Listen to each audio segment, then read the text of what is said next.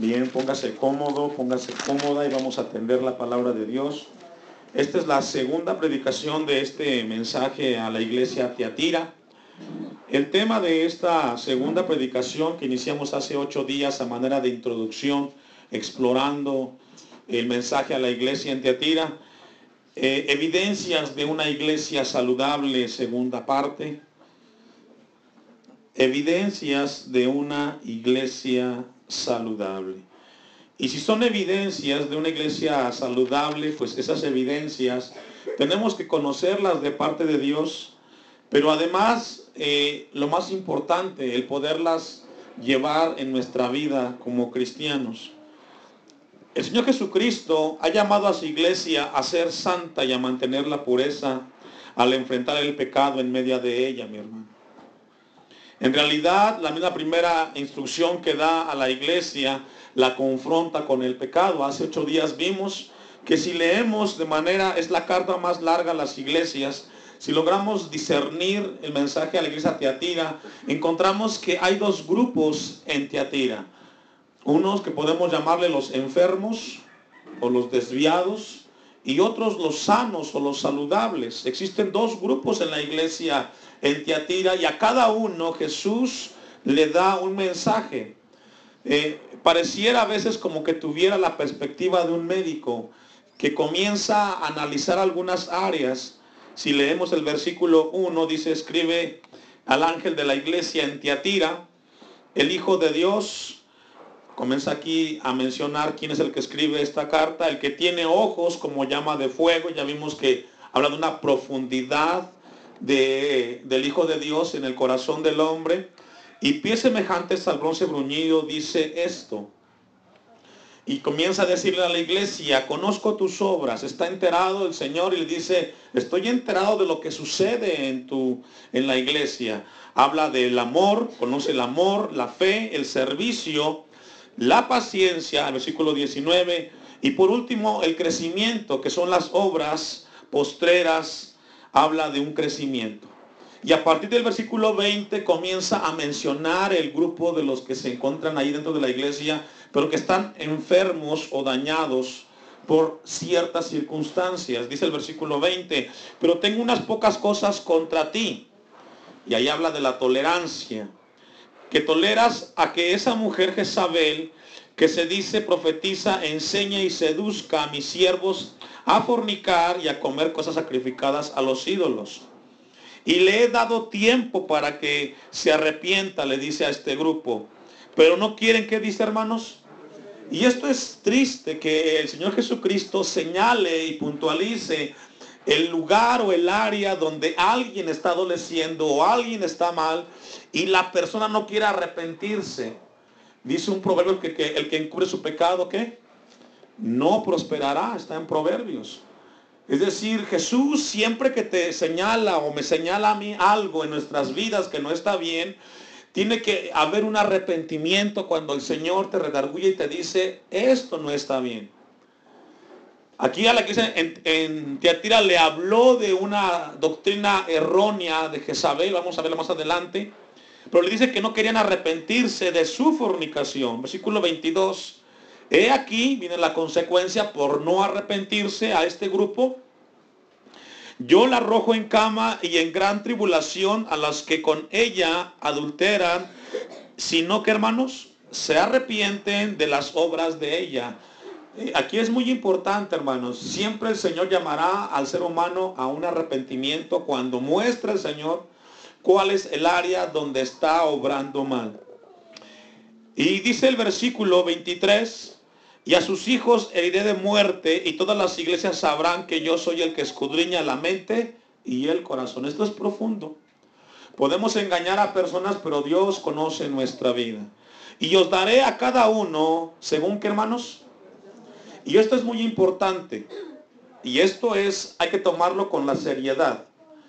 Dice la Biblia, según el texto, que vamos a recibir de acuerdo a qué? A nuestras obras. Es decir, deja de lado la palabra de Dios lo que digamos ser o profesar. Porque al final lo que digamos que somos queda al lado o queda de manera secundaria. Porque vamos a cosechar de acuerdo a lo que sembramos o de acuerdo a lo que hacemos. Y aquí tenemos que tener mucho cuidado como iglesia. A veces decimos que somos cristianos, pero delante de Dios vamos a ser juzgados o vamos a recibir de acuerdo a lo que hacemos.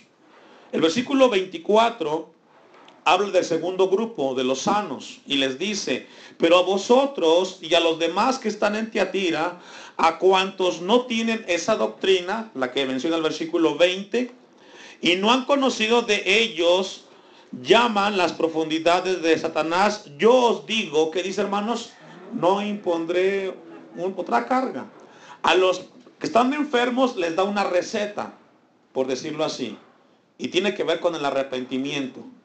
Pero a los que están sanos les dice, no, a ustedes no le voy a poner ninguna carga. Les dice el versículo 25, ¿qué es lo que tienen que hacer? Pero lo que tenéis, retenerlo hasta cuándo? Ahora viene un punto importante. ¿Qué es lo que tiene que retener la iglesia en Teatira? Está en el versículo 19. Que son las evidencias de la iglesia saludable. El amor, la fe, el servicio, la paciencia y los que anotan, crecimiento. Esas cosas Jesús le dice a la iglesia, eso reténlo, eso manténlo, eso síguelo haciendo. ¿Hasta cuándo? Hasta que Él venga. Es decir, el amor, la fe, el servicio, la paciencia y el crecimiento. Una iglesia saludable tiene que mantenerlo hasta que partamos a su presencia o Él venga a nuestras vidas. Eso no podemos descuidarlo. Ahora, si son las evidencias de una iglesia saludable, mi hermano, esto tiene que estar en cada uno de manera individual, no en grupo. Porque la iglesia es un conjunto de seres humanos llamados por Dios y para Dios. Pero cada uno tiene que en su vida tener esta evidencia. Y Dios nos pregunta, ¿en tu vida hay amor? ¿En tu, en tu vida hay fe? ¿En tu vida hay servicio? ¿En tu vida hay paciencia? ¿En tu vida o en mi vida hay crecimiento? Si no las hay, va a ser un momento que Dios va, a confrontarnos en cuanto a ese tema. Entonces, retén esos cinco puntos hasta que yo venga.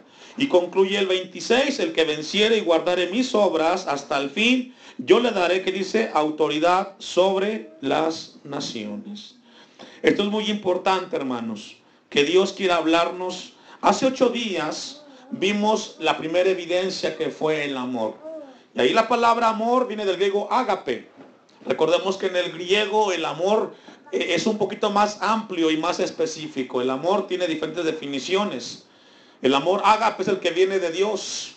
El amor filos es el que hay es, entre hermanos. Y el amor eros es el amor entre pareja. El amor eh, erótico. Entonces, el que encontramos ahí en el versículo 19 es el amor ágape, el que viene de Dios. Pero este amor que nos habla ahí, tiene que, eh, lo que Dios quiere hablarnos es la motivación del amor. Antes de que entremos al tema de la segunda evidencia, quiero hablarles un poquito acerca de Tiatira. Sabe muy poco de Tiatira, lo encontramos solamente en Hechos capítulo 16, 14 y 15. Y aquí nos habla, para conocer un poquito el contexto de la ciudad y conocer un poquito cómo estaba viviendo la iglesia en Tiatira. Solamente Hechos 16, 14 nos hablan acerca de la iglesia en, en, en Tiatira. Y nos habla que Lidia era una vendedora de púrpura de la ciudad de Teatira. Nos habla que esta mujer Lidia, seguramente dicen los estudiosos que fue la familia de ella donde comenzó la iglesia en Teatira a tener lugar. Versículo 14 dice, entonces una mujer llamada Lidia, vendedora de púrpura de la ciudad de Teatira, que adoraba a Dios, estaba oyendo y el Señor abrió el corazón de ella para que estuviese atenta a, lo que Pablo que dice decía. Y ve el versículo 15, interesante. Y cuando fue bautizada, y aquí viene un punto, hermano. El bautismo es una, es una evidencia de obediencia a la vida cristiana. Lidia lo dio. Pero también dice que no solamente ella, sino que también su familia entró en ese plan de Dios. según los estudiosos, los historiadores mencionan que fue en la casa de Lidia con su familia donde se comenzó la iglesia en, la ciudad de Tiatira. Concluye el texto, nos rogó diciendo, si habéis juzgado que yo sea fiel al Señor, entrad en mi casa, dice Lidia, y posad, y nos obligó a quedarnos. Es decir, Lidia recibe el mensaje y comienza entonces eh, la palabra a correr en la ciudad de Tiatira. La ciudad de Teatira está ubicada en los valles de los ríos Caico y Hermo. Es una ciudad fundada por los sucesores de Alejandro el Magno, Alejandro Magno Alejandro el Grande. Y esta ciudad de Teatira fue un lugar militar donde se guardaba parte del ejército de Alejandro Magno. Teatira, hermanos, eh, era conocida como la puerta Pérgamo y era una ciudad donde no había tanto problema religioso o de idolatría, por decirlo así. El dios que adoraban en Tiatira era Apolos, pero era, era, no era tan grande como Esmirna, Pérgamo o Éfeso, sino que encontramos en Tiatira que era, su dios era eh, un dios griego, era Apolos, y los cristianos lo que enfrentaron realmente el asunto en Tiatira es que había ciertos gremios, lo que conocíamos hoy como los sindicatos. Existía mucho la parte laboral, era muy materialista Tiatira. Y los cristianos pasaban la prueba o la lucha porque para poder conseguir trabajo y así, así subsistir, tenían que formar parte de un sindicato o de un gremio. Y cuando ellos no eran aceptados por ser cristianos, pasaban la prueba, porque de qué vamos a mantener a la familia, qué le vamos a dar. Porque se adoraban las cuestiones de Apolos. Y el gremio o los, sindicatos que conocemos el día de hoy rechazaban a los cristianos en Tiatira y ese era el problema que existía ahí. Era una ciudad que se dedicaba mucho a la cuestión del trabajo de la lana y los cristianos se enfrentaron un dilema eh, porque siempre los sindicatos o los gremios de ese entonces hacían fiestas paganas y, solamente los agremiados o los que pertenecían al gremio podían eh, ser beneficiados de, los, de las cosas que tenía ese gremio. Entonces en Tiatira ese era el punto. Los cristianos eran rechazados porque no profesaban las fiestas de los que promovían los gremios en Tiatira. Y entonces Jesús le habla un mensaje a la iglesia en Tiatira, a esos cristianos que estaban viviendo en una sociedad la cual los rechazaba y tenía un problema para cómo trabajar y llevarle la comida a sus hijos en las casas. Y Jesucristo hace una revisión en la vida de cada uno de ellos. Y les habla en el versículo 24, ya vimos, vamos a regresar a Hechos, al texto, Apocalipsis 2, 24 y 25, para entonces iniciar con el segundo punto, o la segunda evidencia. Jesucristo realiza una revisión a la iglesia de Tiatira y le da un diagnóstico casi médico a, a la iglesia y les dice en el versículo 24 a los que están sanos, pero a vosotros y a los demás que están en Tiatira, a cuantos no tienen esa doctrina y no han conocido lo que ellos llaman las profundidades de Satanás, yo os digo, no os impondré otra carga. Pero lo que tenéis, ¿qué tenemos que hacer? ¿O qué tuvo que hacer la iglesia, hermanos? Retenerlo hasta que yo venga. Encontramos en el versículo 19 cinco evidencias de una iglesia saludable. Número uno, amor, fe, servicio, paciencia y crecimiento. Hace ocho días vimos lo que es el amor, ya mencionábamos un poquito acerca de eso. Vamos a ir a, recordar un poco, vamos a ir a Mos capítulo 5, versículo 21. Entonces cuando la Biblia habla que Jesús le habla a la iglesia y le dice, yo conozco tus obras y conozco el amor. Ese amor ágape no solamente va de la comunión entre los hermanos, sino la motivación que sale del corazón. Y esta es la parte importante, hermanos. Porque el día de hoy existe un problema también dentro de cada uno de nosotros. Entonces, ya tenemos capítulo 5, versículo 21. En adelante vamos a leerlo. Lo que Jesús quiere hablar en las evidencias es ver o conocer cuál es la motivación que hay en el corazón. Hace ocho días yo le mencionaba a usted unas preguntas. que debemos de plantearnos como cristianos. ¿Por qué asiste a la iglesia? ¿Cuál es la motivación que me trae a este lugar? ¿Es una motivación por el amor recibido de Cristo o es porque tengo que venir? La segunda pregunta, ¿cuáles son los fines por los cuales asisto a una congregación? ¿Asisto para apaciguar mi conciencia? Son preguntas las, las cuales tenemos que hacernos y contestarlas de manera personal. Porque lo que Dios quiere hacernos es llevarnos cuál es la motivación por la cual formamos parte de una iglesia. ¿Es recíproco por lo que he recibido en Cristo Jesús? Porque si no es así, hermano, déjame decirte que te vas a cansar, te vas a aburrir y te vas a ir de este lugar peleado por no encontrar lo que tú querías encontrar. El problema no es la iglesia, el problema es el ser humano cuando no logra ser sincero consigo mismo. Y Amós capítulo 5, 21, Dios comienza hablando, el versículo 21, y dice, aborrecí, y eso es fuerte. Abominé vuestras, ¿qué dice? Solemnidades. Y no me complaceré en vuestras, ¿qué dice? Y esto es fuerte. ¿Por qué? Porque hay algo en tu corazón que no tiene una motivación genuina. Le pasó a Israel en el pasado. 22. Y si me ofrecieres vuestros holocaustos y vuestras ofrendas, no las recibiré. Ni miraré a las ofrendas de paz de vuestros animales engordados. Quitad de mí la multitud de tus cantares. Y aquí habla a los que cantamos. Podemos cantar muchas veces y gozarnos en el Señor. Pero si en tu corazón no hay una motivación genuina hacia Dios, Dios te dice, eso no lo hagas porque no lo recibo. Pues no escucharé las, las almodiades de tus instrumentos, pero corra el juicio con las aguas y la justicia como impetuoso arroyo. Me ofrecisteis sacrificios y ofrendas en el desierto en 40 años, oh casa de Israel. Antes bien llevaba, llevabais el tabernáculo de quién dice? De vuestro Moloch y Kiwin. Es decir, 40 años Tú decías que yo era tu Dios, pero en el fondo de tu corazón estaba Moloch.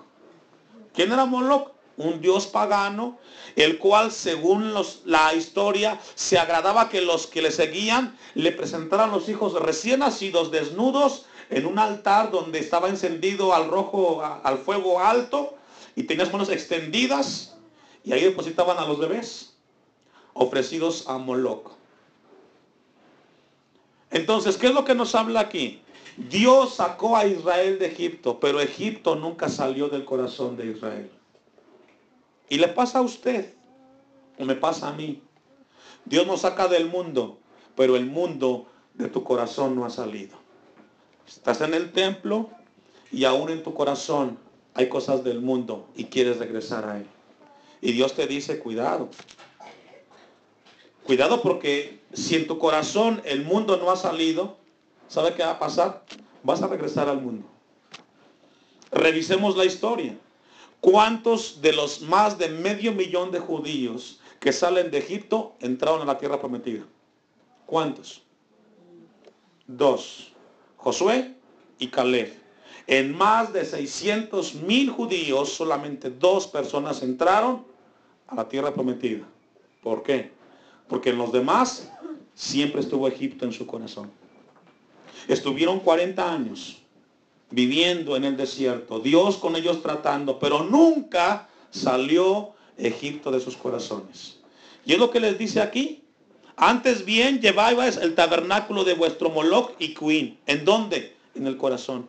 Ídolos vuestros, la estrella de vuestros dioses, que os, que dice hermanos, hicisteis. Entonces Dios va al nivel profundo.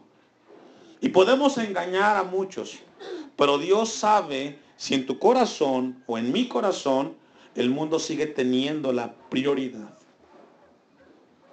Porque la Biblia dice que no podemos servir a dos señores. Vamos a quedarle mal a uno de los dos. Aquí lo que Dios quiere hablar es algo muy importante. Es acerca del compromiso con el Señor. Vamos a ir rápidamente a un texto que vimos hace ocho días, que está en Mateo capítulo 6. Es muy importante esta parte, hermanos, para poder entender posteriormente la segunda evidencia. Mateo capítulo 6, versículo 1.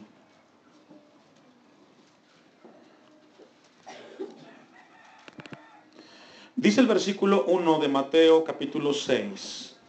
Guardaos de hacer vuestra justicia delante de los hombres para ser visto de ellos. De otra manera, no tendréis recompensa de vuestro Padre que está en los cielos. ¿De qué está hablando aquí? Jesús toma a sus discípulos y les dice, tengan cuidado de aparentar. Si usted lee versículo 3, 2, 3 y 4, encuentra el tema. El tema es la hipocresía, que significa eh, significa en el griego, hace mucho que upokritase, la palabra aparentar o hipocresía, que significa eh, mantener el exterior dejando a un lado vacío el interior. Entonces Jesús dice a sus discípulos, tengan cuidado de hacer las cosas no conforme a vuestra justicia, delante de los hombres para ser vistos. ¿Qué es lo que Dios quiere hablarnos ahí? Cuidado de la apariencia. Porque al final no engañas a nadie, te engañas tú mismo. Ahora, no solamente hablamos aquí en el plano congregacional, el fingir ser cristianos. No. Cuidado de fingir que vas a la escuela y no entras. Amén, jóvenes. Cuidado. De decir que vas a estudiar y te vas a otro lado. Cuidado, papá o mamá, de fingir que estás en el hogar cuando no estás. Eso a Dios no le agrada. Cuidado de decir que vas al trabajo y cuando no vas al trabajo. Es decir, la apariencia es aplicada en todos los niveles. Tengamos cuidado de eso, hermanos. Porque al final vamos a ser confrontados con Dios tarde que temprano. Si algo tiene que identificar al cristiano como evidencia es de que la motivación es genuina. Estoy donde estoy porque deseo estar donde estoy, haciendo lo que estoy haciendo. Entonces, en el versículo 2 dice, comienza a dar los ejemplos, cuando, cuando pues des limosna, no hagas tocar trompeta delante de ti, como hacen quienes. Es alguien que finge ser lo que no es. No, tú hazlo porque eres motivado por Dios para hacerlo. Y es lo que Dios quiere hacer con nosotros. Que la motivación sea genuina. Que seamos honestos. Yo le decía, hermanos, lo que va a impactar en esta comunidad de Timilpan son que los habitantes de esta comunidad que vengan a esta congregación den testimonio con sus vidas de que son los mismos aquí adentro que allá afuera. Es así el cristianismo. La vida es esa. Vamos a ir entonces a analizar el segundo punto. Vamos a Apocalipsis capítulo 2, versículo 19. Era una breve introducción, un poquito largo, se me alargó, pero era necesario. Yo conozco tus obras, versículo 19, amor y fe. La palabra fe del griego pistis significa eh, confianza plena en Dios. Pero esta palabra en el texto, en su original, va más dirigida hacia la fidelidad o hacia la lealtad. ¿Hacia qué, hermanos? Y ya vimos hace un tiempo atrás, Dios nos habló acerca de la fidelidad. Tenemos que ser fieles en dónde? En todas las áreas.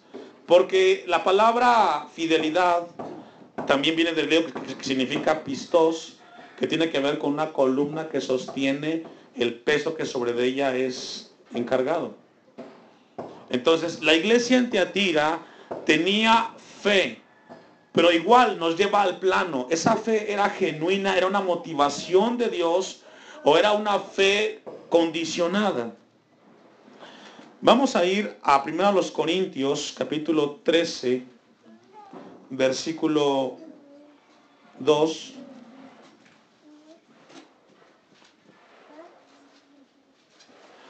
Porque la Biblia siempre vincula la fe con el amor, mis hermanos. Y de esta manera crecerá en servicio y paciencia para dar lugar al crecimiento. Siempre en la Biblia, primero a los Corintios 13:2,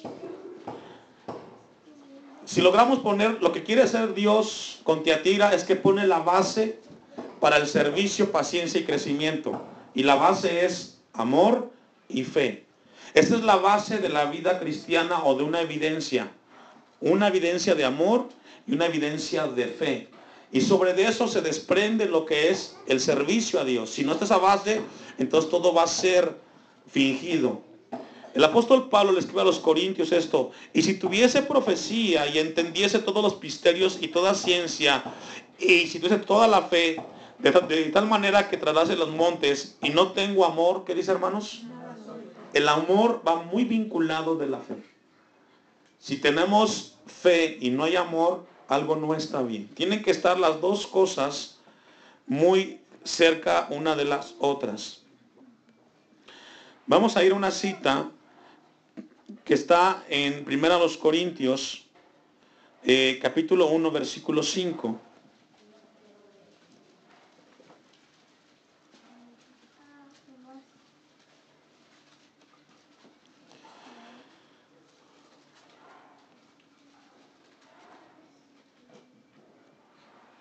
Y dice, porque en todas las cosas fuisteis que enriquecidos en él, todas las cosas Dios nos enriqueció.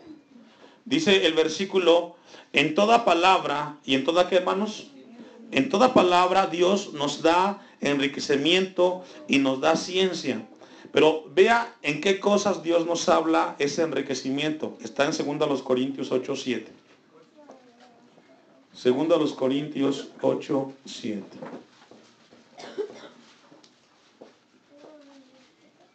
Allí encontramos todas las cosas. Bueno, las cosas que nos quiere hablar el Señor. Por tanto, ¿lo tiene? Por tanto, como en todo abundáis, ¿en cuándo? En todo.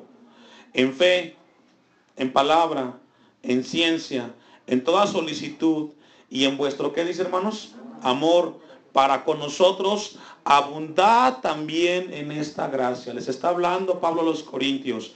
Si ustedes han abundado en todas las cosas, entre ellos viene la fe y viene el amor. Pero la fe tiene que ver con la disposición o la actitud que viene del corazón, que comenzaron los corintios a ayudar a sus hermanos eh, económicamente con una motivación genuina. Y esto es lo que Dios quiere hablarnos en esta hora. Que esa evidencia de fe sea genuina para que podamos nosotros entonces tener una comunión íntegra con nuestro Dios. Vamos a ir a Colosenses 1.4, hermanos. ¿Cómo tiene que ser entonces nuestra fe? Es una pregunta. Y nuestra fe tiene que ser con dos puntos o dos cosas. Número uno, con sinceridad y con propósito. ¿Con qué, hermanos? La fe tiene que ser con sinceridad y con un propósito. Primero los Corintios, perdón, Colosenses 1.4, habiendo oído de vuestra fe en Cristo Jesús y del amor que tenéis a todos, ¿qué hermanos? El apóstol Pablo dice, yo oí de ustedes de su fe, de los colosenses, y también oí de su amor, y oí que eso lo aplicaron con quienes, con los santos, porque su fe era genuina, su fe era sincera, pero con propósito. Porque la fe va acompañada de una acción. Y eso es lo que Jesús le decía a los eh, que estaban en Tiatira. Conozco las obras, conozco tu amor y conozco la fe. Pero esa fe es sincera y esa fe es con propósito. ¿Qué es lo que Dios quiere hablarnos con nosotros? Si la palabra fe es confianza, es fidelidad a Dios, a sus promesas, tiene que tener una sinceridad y tiene que tener un propósito.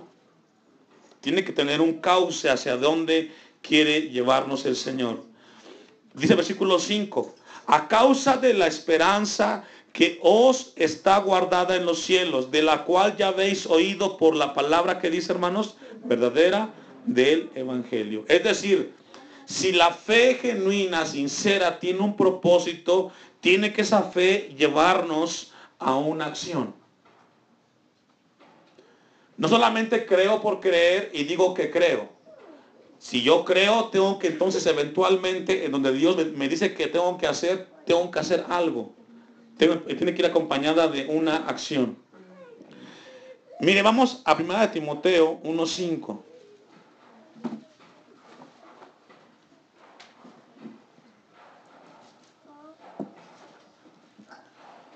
Porque el apóstol Pablo le dice este mensaje a su discípulo, seguidor Timoteo. Pues el propósito de este mandamiento es cuál? Es el amor no nacido de corazón, es, es el amor nacido de corazón limpio y de una buena conciencia y de fe, que hermanos. Eso es lo que Dios quiere con nosotros. Que haya en cada uno de nosotros una fe no fingida. Que no aparentemos. Porque fue lo que le dijo a Tiatira. Eso que tú has hecho, reténlo. ¿Cuál? Una fe que no finjas. Una fe que sea fiel a Dios. Y lo que Dios pide con nosotros hoy en día es fidelidad a Dios. Fidelidad en el matrimonio. Fidelidad en el trabajo. Fidelidad donde estudiamos. Compromiso y lealtad a las cosas de Dios. Y el apóstol Pablo se lo dice muy enfáticamente a Timoteo, que tengas ese propósito del mandamiento, que es un amor, un amor nacido del corazón limpio y de una buena conciencia. Y hoy Dios nos pregunta, ¿cómo está tu conciencia? ¿Está bien? ¿Duermes tranquilo? ¿Tu conciencia no te acusa? Porque si no, entonces puede existir una fe que estás fingiendo, que no es saludable en tu vida que necesita ser regenerado tu corazón por el Señor. Una buena conciencia, dice el texto, y de una fe no fingida. Vamos a ir a una cita más, primera de Tesalonicenses 1.3. Primera de Tesalonicenses 1.3. ¿Sabe que uno de los, de los puntos de la vida cristiana es una fe no fingida?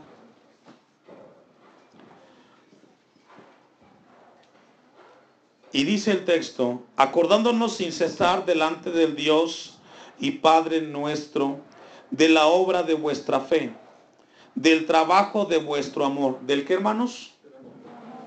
¿Sabe que cuando uno recibe la palabra de Dios, comienza entonces la palabra de Dios a cobrar vida en nosotros? Y tiene que haber, bueno, aquí la palabra es trabajo, tiene que haber una acción acompañada de esa fe. De vuestro trabajo eh, del trabajo de vuestro amor y de vuestra constancia en la esperanza en vuestro Señor que dice Jesucristo. Y lo que Dios le dice a la iglesia en Teatira, retén eso. Retén la constancia. Retén una vida con propósito. Retén una vida de una fe sincera acompañada de un propósito.